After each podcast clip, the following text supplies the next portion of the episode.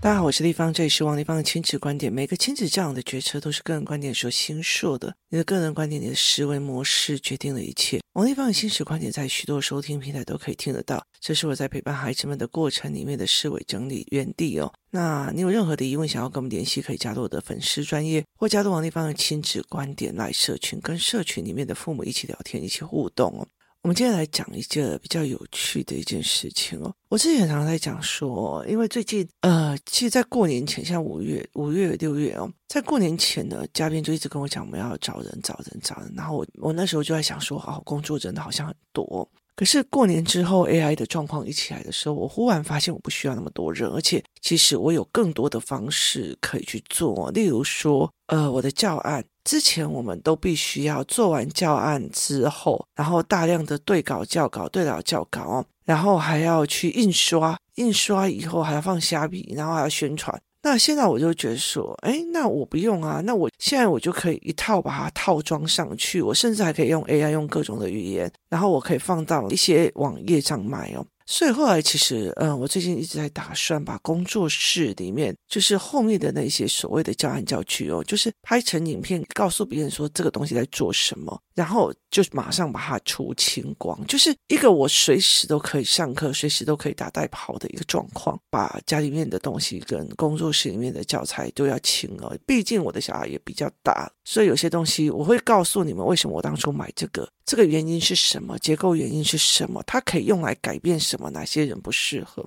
所以我就会用这样子的模式，想要去看这件事情哦。就等于是让我告诉我说，我看到那种 AI 对这个时代的改变。那当我要去做这件事情的时候，就是很多人在所谓要去玩玩看，我觉得那个不是玩玩看的意思。你如果说告诉我玩玩看，就代表说其实你是一个容易被取代的人。为什么呢？那不是玩玩看，是我自己有思考，我想要落实，而我用 AI 来落实这件事情，所以我就会很清楚的知道一件事情。以前哦，像会考学测在追求的零错误率这种东西哦，其实你再怎么样拼都拼不过 AI。然后有很多的专业理论哦，例如说，嗯，我们工作室活动带领员，我带领他们去看十八学情里面哪些会被取代哦，一个一个谈，一个一个讲哦，它为什么会被取代这样子的概念哦。那其实在中国有很多人在讨论这件事情，尤其你知道中国有非常非常多的所谓的亲子专家，然后亲子教养专家，甚至他们有非常非常多的，就是哎。你来我的直播间，我告诉你们如何考上清华这些，甚至有一些所谓的呃国际学校的中介，或者是国外国际学校的中介哦。那这几年中国里面的国际学校的呃，反正要倒的蛮多的，然后真的厉害的都跑出国，所以国外的国际学校反而变得很厉害。其实我常常呃有些事情不能在 podcast 讲，但是实体上课的人大家都会知道，我会传递一些新讯息给他们了。那接下来讲一个东西，叫做家庭教育的厉害一个状况。我常常会在想哦，我其实我那时候在嗯。就是刚开始在做教养的时候，我就会觉得，哎，这很简单啊，做一下就好。这教育很简单，就做一下就好。可是我后来会慢慢的哦，像我现在，我就会很清楚的，在我跟一个家长对谈的时候，我就可以很清楚的说，这个孩子接下来会到哪一个程度，就是这个孩子未来会到哪一个程度。后来其实我就跟我的工作人员，我们在聊一件事情说，说就是语言。语言后来改认知，认知以后还改今生的语言。例如说，我会用思维逻辑的方式去告诉，同样一件事情，不同的语汇说出来的话不一样，然后会产生什么后果、后遗症跟所谓的观感哦。所以在这整个过程里面，我会用这个东西。我说，当他会讲话，当他好讲话，当他讲话的模式是好的，那么也就代表他会得到的善意是好的。我儿子。会常叫比较年长的叫姐姐，他叫人家姐姐变，哦呦，我就小鲜肉叫我姐姐，他就会对他很好，所以他看到的人生就是好的。所以对我来讲，我就会觉得，诶，这个可以教哦。我后来就跟我的朋友在聊，我说，后来我可以理解一件事情，去到一个高层次思维的人，小孩是很难的。为什么？因为家里面给你的直觉性语言不是这个样子哦。所以家庭里面，你再怎么去教他认知什么有的没有，他一犯错，你怎么那笨呐、哦，你马上就是这样子哦。像今天早上哦，就是孩子的爸，然后在泡咖啡磨粉的时候，在磨粉的时候，然后就不小心手一晃，然后就整个那个粉就掉了满桌满地这样。然后我就说哦，没事，收一收就好了。你知道吗？就是小孩子犯错，我也是哦，没事，我们来处理就好，我就学处理就好了。可是呢，你知道吗？这个孩子的爸，他们家那种一定要找一个人来怪，一定要找一个人生生的那种心态，就马上黑啦，要我们心里虚微。然后我就看着他说：“祸也不是我闯的啊，难怪我就要跟你讲说，你怎么手那么贱，连这个东西都办不好。”我说：“我要像你妈这样骂你，你才爽吗？”我说：“你这样才爽吗？”我说：“一定要像你妈这样骂你。”说，哈哟，拜托，一点事情都做不好，你手怎么那么贱呢、啊？你是要学多久啊？你为什么不会做好啊？我要像你妈这样子讲你，你才会爽吗？那我就跟他讲说，没关系，我们收收就好，这有错吗？然后我就说，而且你哪是闯祸，不是我们在收。我说你有没有闯很大的祸，是我在收的。咖啡粉是你弄掉下来的，你收当然是正常啦、你讲那句什么？哦啊，你广告很简单，啊不是你的修啊，第二我祸也不是我闯的啊。你看，其实吧，我这样子的环境，我在带孩子这么多年的时候，他完完全全还是使用他阿母的语言系统去面对很多事情。所以你说那个家庭教育重不重要？他离阿母已经很久了，可是他在幼儿里面给他下的那种直觉性反应、直觉性考试，他用的非常非常多。所以有时候会觉得，我再怎么教，你回到家里面，你没有改没有用啊。今天我早上在看一个一个讯息的时候，就是有一个人就在讲说：“你继续打小孩，你继续打小孩，去打。”他说很多的小孩出来都是一百分。我常常跟很多人讲，你去那种所谓的医院的母婴室，就是婴儿室，你告诉我哪一个是有天分，哪一个是没天分，哪一个是笨蛋，哪个以后是未来是罪犯。我老实说。每个孩子出生出来都是一百分，很重要的一件事情，是因为你自己本身是二十分，所以你的小孩才二十分。所以那个人就讲一句话：是父母二十分，所以自己的孩子必须降维，而且他必须被你的思维带着走，这是一件非常重要的事情。所以小孩二十分，说穿了你也是二十分。小孩对一件小事坚持不下，一直挨背，那我其实也会知道。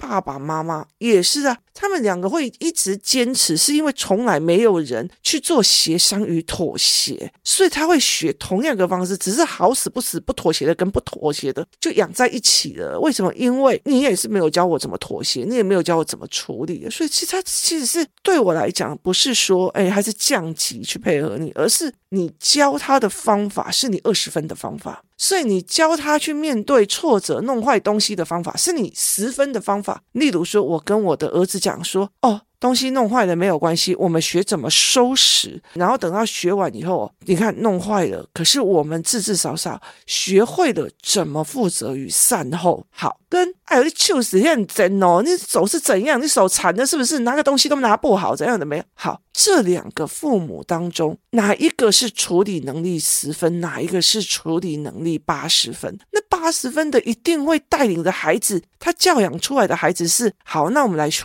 学这个处理方法，那你如果八十分交一次，结果你那个二十分的交一百万次没有用啊，就他他还是会反击回来。为什么？因为那是下意识的自编性格或编人性格，他是一直被妈妈骂了以后，然后被考碎了以后，他在那个环境里面的用的语言系统，他在他遇到事情的时候就会这样子做。所以这是一个很重要一件事情，没有小孩是烂的。很重要一件事情是你把它提升到哪一个层次。那同样一件事情也是一样哦。AI 开始在进行的这样子的状况的时候哦，那你如果是高度知识的讯息接收者，甚至你是一个公司负责人，甚至你是一个就是科技业的里面的头头，你会很快的去知道。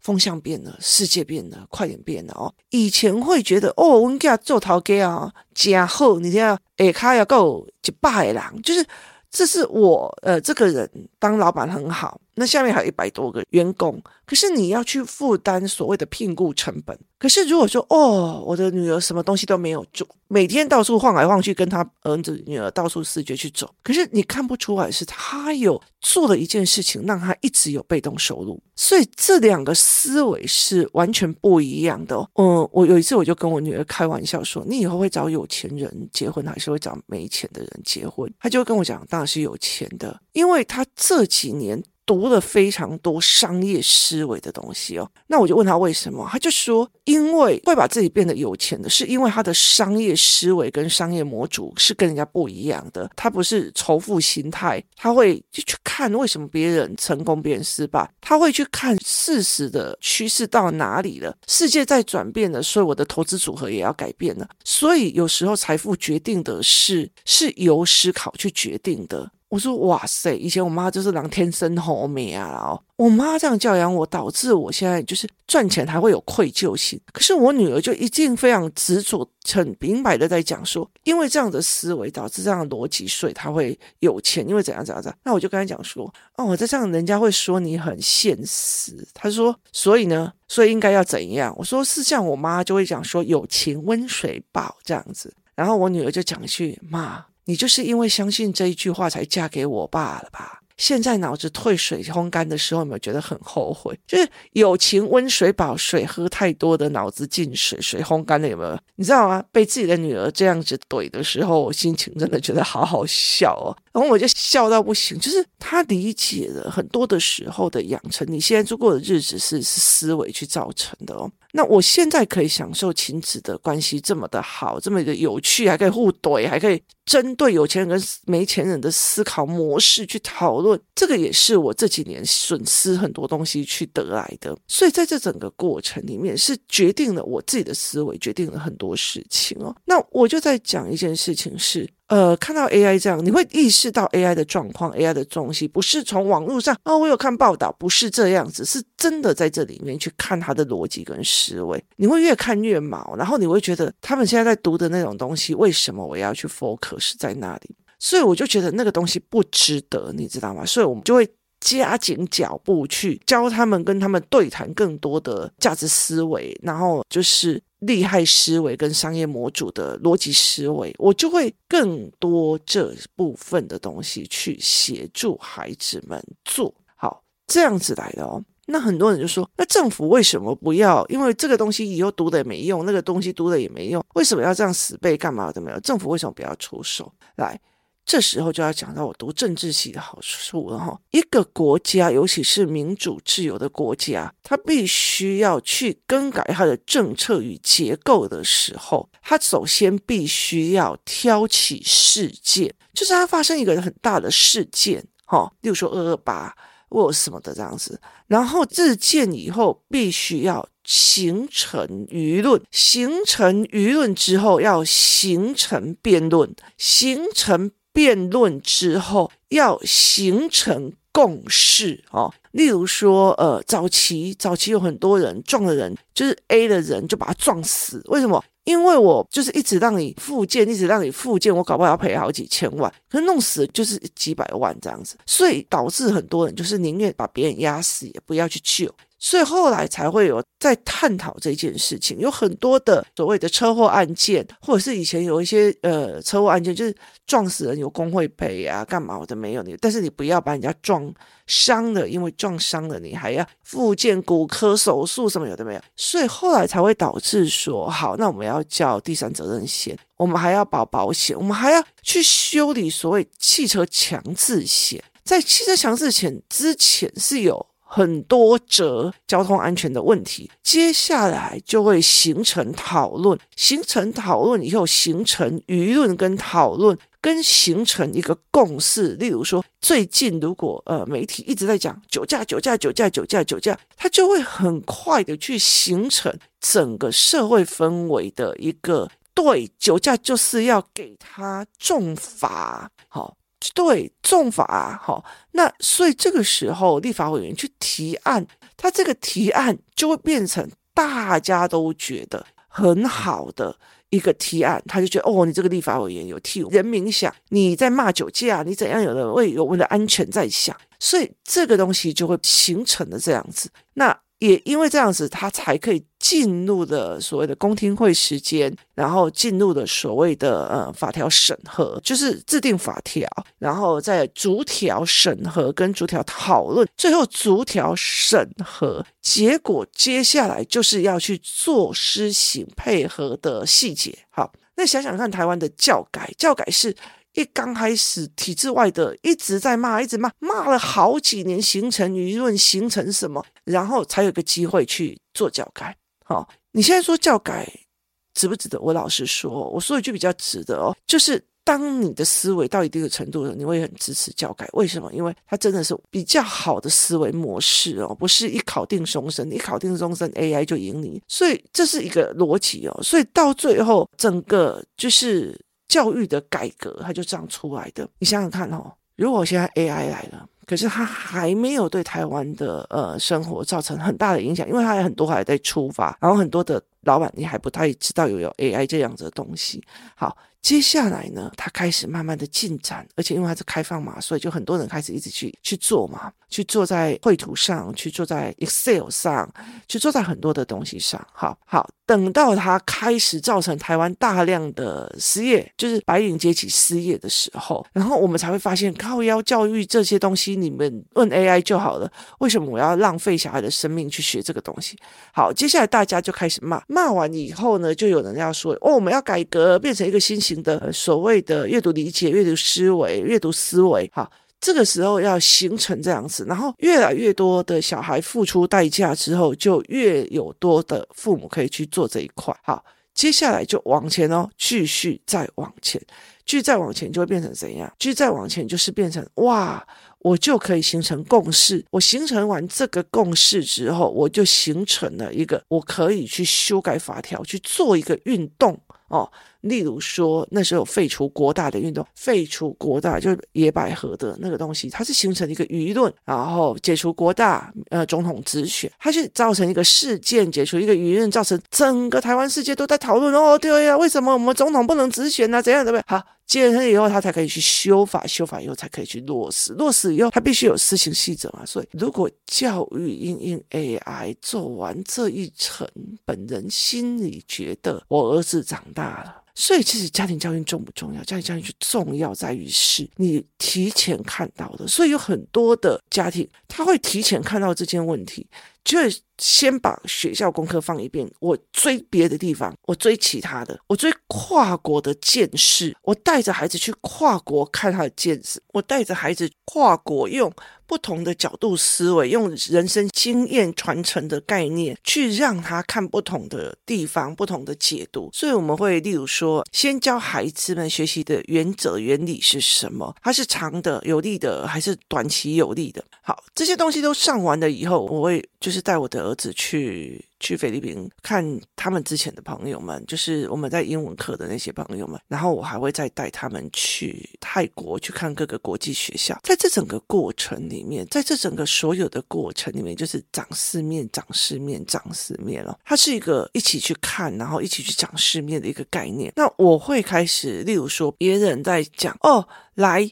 这是形容词还是动词？还是它是木字边还是心字旁？那除了木字旁之后，其他的部件有几个笔画？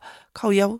我为什么要读这个？你那个意思吗？对我来讲，我就觉得这没有意思，所以我会去让他去看，来评判这篇文章的背后动机，评判它里面的最主要的主旨是什么，他用什么东西价值来去推论说我这个主旨是对的。你你觉得这篇文章的逻辑谬误有什么？你觉得这篇文章的思维模组是什么？那。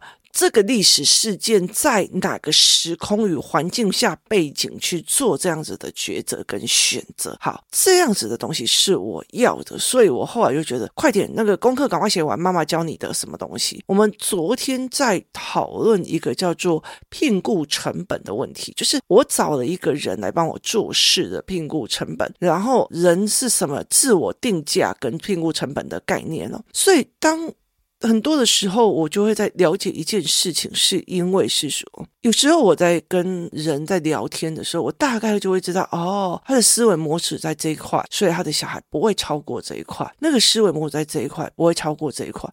我不是说学历，我是说思维模组。有些小孩思维模组是封闭的，但是他可以考得很好。为什么？反正只要把那几本书读到滚瓜烂熟，正确率对就好了。但是他真的在跳出来思维或看思维的面向，其实还是不行的。所以，其实在这整个过程，你看哦。已经有一些家庭里面开始在主打这一块了，就是有很多的家庭在主打这一块，就是学校以外快冲啊！学校的这种呃几分几分啊那些东西随便你啦，你听我意思吗？为什么？因为未来的聘雇制度在聘雇成本已经开始被呃美国人大家在讨论的时候哦，然后用 AI 来取代配聘雇成本的时候，其实创意跟商业模组的思维跟所谓的很多的商业架构思考才是决定很大的一个部部。分哦，所以这是怎么去看这件事情？你怎么去看这一件事情？你的人生思维是什么？这是一个非常非常重要的一个概念哦，跟想法。你怎么去看这一块？那你怎么去思维这一件事情哦？这才是最重要的一件事哦。所以我们怎么去理解？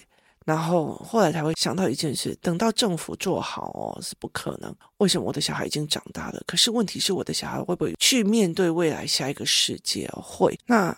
我没有想要去把自己做的很有名的一件事情，是因为我们私底下赶快在跑。除了学校的作业之外，有好多的语言、思维、认知都要给孩子哦。所以对我们来讲，其实工作室里面的妈妈来讲，很多人就问：假日为什么不要开课啊？什么为什么不要开课啊？其实我们都在为我们自己的小孩的其他面向去做，所以不需要去争夺那一块。我常会讲说，不需要去争夺那一块，就是。传统的价值，很多东西其实你要跑得比政府快，你要跑得比世界快，或者是你要跑得比孩子自己认为的都还要快。